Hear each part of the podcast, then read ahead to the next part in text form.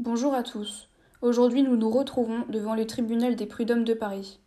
Nous allons revenir sur la polémique de 2014 de chez Goodyear. Nous sommes ici pour mieux comprendre cette affaire et je vais donc laisser la parole à Madame Madec qui va nous résumer la situation afin de l'éclaircir avant d'entrer dans le tribunal pour connaître la décision finale de cette affaire.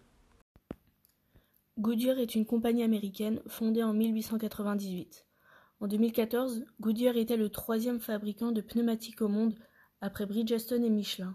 Elle fabrique des pneus pour les voitures, les avions et les poids lourds. En 2018, l'entreprise avait un chiffre d'affaires de 15,5 milliards de dollars et l'entreprise compte 64 000 salariés. C'est donc une très grande entreprise. L'entreprise Goodyear décide de fermer son usine située à Amiens en janvier 2014. Une décision entraînant un licenciement de 1143 salariés. Dans cette affaire, le défendeur est la direction de Goodyear et le demandeur est la CGT, le représentant des salariés, qui porte plainte contre Goodyear pour la fermeture injustifiée de l'entreprise. Cependant, la direction affirme que l'entreprise était déficitaire avec une perte de 41 millions d'euros en 2011 et justifie cette fermeture par une volonté de sauvegarder la compétitivité des secteurs d'activité. On peut donc en conclure qu'il y a eu des dommages matériels, moraux et corporels sur les 1143 salariés licenciés 700 sont au chômage ou en formation, 160 sont en retraite, 12 autres sont décédés et 92 salariés ont créé leur entreprise, dont 10 qui ont déjà fermé. Nous allons écouter le demandeur. Allez-y, maître Maurice. Bonjour, je me présente. Je suis maître Maurice. Et si je me tiens devant vous aujourd'hui, votre honneur, c'est pour vous faire part du malheur que subissent les salariés, ou plutôt ex-salariés de l'entreprise Goodyear. En effet, étant donné la situation, vous ne pouvez guère ignorer l'ampleur du licenciement. Un licenciement de 1134 employés. Les répercussions sont désastreuses pour ces personnes, car dorénavant, ces anciens employés se retrouvent sans emploi ou peinent à retrouver du travail. Cela fait maintenant six ans qu'ils se battent, six ans qu'ils se battent et qu'ils réclament justice en proclamant que ce licenciement était abusif et injuste.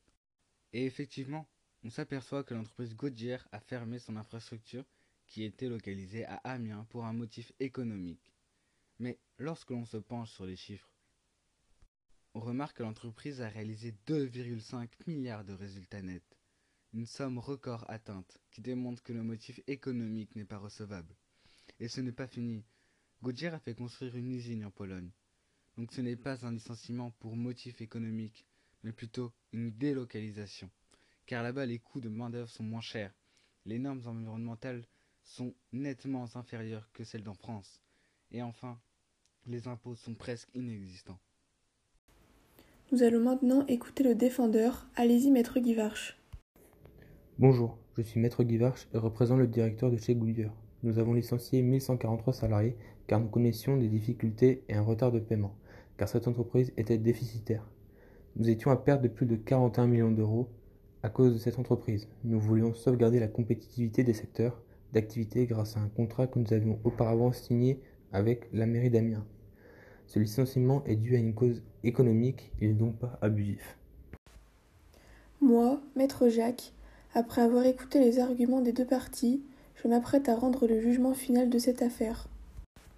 Je déclare l'entreprise Goodyear coupable pour le motif suivant licenciement abusif de 832 salariés. Le défendeur est donc condamné à verser des dommages et intérêts dans des délais précisés plus tard aux ex-salariés de chez Goodyear afin de combler les indemnités absentes lors du licenciement en 2014. Le demandeur est lui condamné pour les huit salariés ayant séquestré deux cadres à une peine de prison ferme pour une durée de plusieurs mois. Je déclare donc l'affaire Goodyear opposant les syndicats contre l'entreprise jugée et classée.